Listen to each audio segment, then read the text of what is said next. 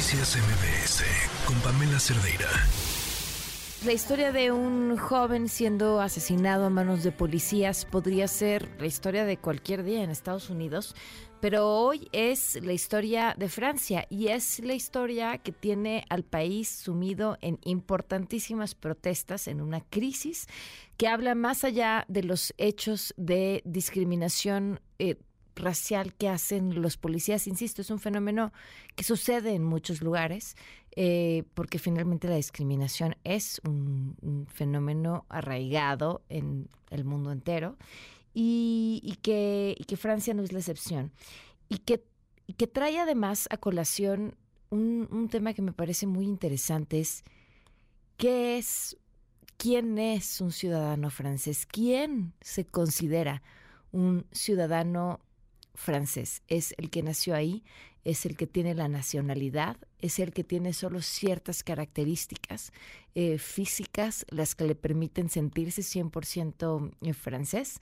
Así de profundo es el problema que ha prácticamente incendiado al país por esta lamentable historia de este joven de 17 años que fue asesinado a manos de policías porque no hizo caso a un control de tránsito y bueno, pues evidentemente el policía abusó de, de, su poder, de su fuerza.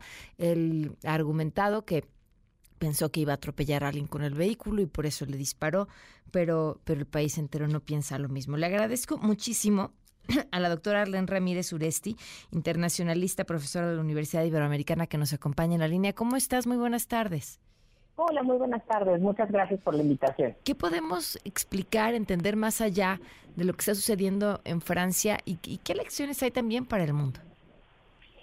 Mira, eh, hay muchas lecturas. Eh, ciertamente el debate sobre eh, la brutalidad policial y la discriminación que hoy prevalece en muchos escenarios, no solamente como bien lo en los Estados Unidos, y creo que eh, va un poco más allá y es eh, la preocupación que hay hoy alrededor del mundo por ver que fibras muy adormecidas, no muy sensibles de, eh, de, discriminación, incluso de, de, racismo bastante profundo, están ya permeando ¿no? y están muy fortalecidas en países como Francia que además de ser eh, el precursor de los derechos humanos, de la idea de la república, de la idea de la democracia, el concepto de ciudadanía. Me preguntabas ¿qué, qué es, quién es un ciudadano francés más allá de lo que dice la Constitución. Francia se ha distinguido y, y, ha hecho historia además porque ha sido modelo a seguir incluso por el modelo mexicano de derechos humanos, el universal, ¿no? De, de, dar garantías eh, eh, civiles y ciudadanas. Lo que vemos hoy es una gran polarización y que por supuesto se ha entremezclado con tintes políticos bastante importantes y que hoy pone a Francia pues en un en, en el ojo de un huracán bastante complejo socialmente hablando. ¿Hacia dónde crees que va? ¿Dónde va a parar? Pues mira, el, el, el problema es que al haberse mezclado ¿no? el, la causa justa ¿no? de, de, del reclamo eh, y, de, la los policial, claro. Exacto, y de los grupos minoritarios.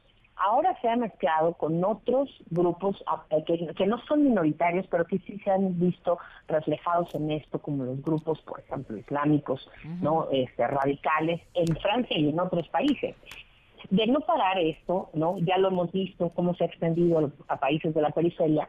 Esto puede generar un movimiento bastante importante en temas sociales, no solamente en Francia, sino en Europa, que está atravesando por una crisis de, de, unidad bastante importante. Eh, en Francia hoy el, el, proyecto político del presidente Macron está mucho más comprometido porque además hay que recordar a su audiencia que viene de otros disturbios de los disturbios del tema de las pensiones y del aumento en la edad de la jubilación. Entonces, el clima social está bastante tenso en, Francia hoy y vemos un grupo bastante interesante que son los jóvenes, los centennials, quienes están protagonizando estos dos movimientos. Entonces, eso puede representar, por supuesto, una estocada al, proyecto político, pero además dar pie a lo que estamos viendo, que es el movimiento de la ultraderecha, de los ultraconservadores, ahora pidiendo por los derechos de los policías y haciendo ah, colectas de dinero, ¿no? Y diciendo, vamos entonces a apoyar a quien realmente es la víctima del sistema, que no es el infractor, sino el policía, exactamente. Ahora, eh, ¿qué tanto eco hacen estos grupos de ultraderecha en estos jóvenes? Pues paradójicamente bastante, porque, porque vemos que entonces los jóvenes, al menos en Europa, no sienten que los gobiernos más, entre comillas, progresistas estén realmente siendo auténticos, ¿no? Mm. En, en, la, en, la, en, en, el cumplimiento, en la representación, ¿no? Sino que los ven ya como un grupo desgastado que de alguna forma pues no traen una agenda eh, congruente y bien definida.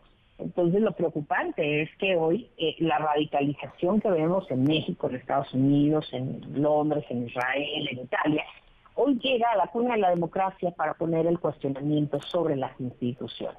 ¿no? Si realmente siguen estando válidas, siguen siendo pertinentes para un contexto de muchas generaciones conviviendo al mismo tiempo, y eso es lo que está generando un encontronazo generacional, racial y, y, de ideología política en Francia.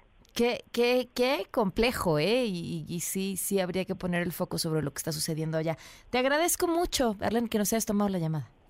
Al contrario, muchas gracias a ti, como siempre, por la oportunidad. Un abrazo. Buenas tardes. La doctora Arlen Ramírez Sureste, internacionalista, profesora de la Universidad Iberoamericana.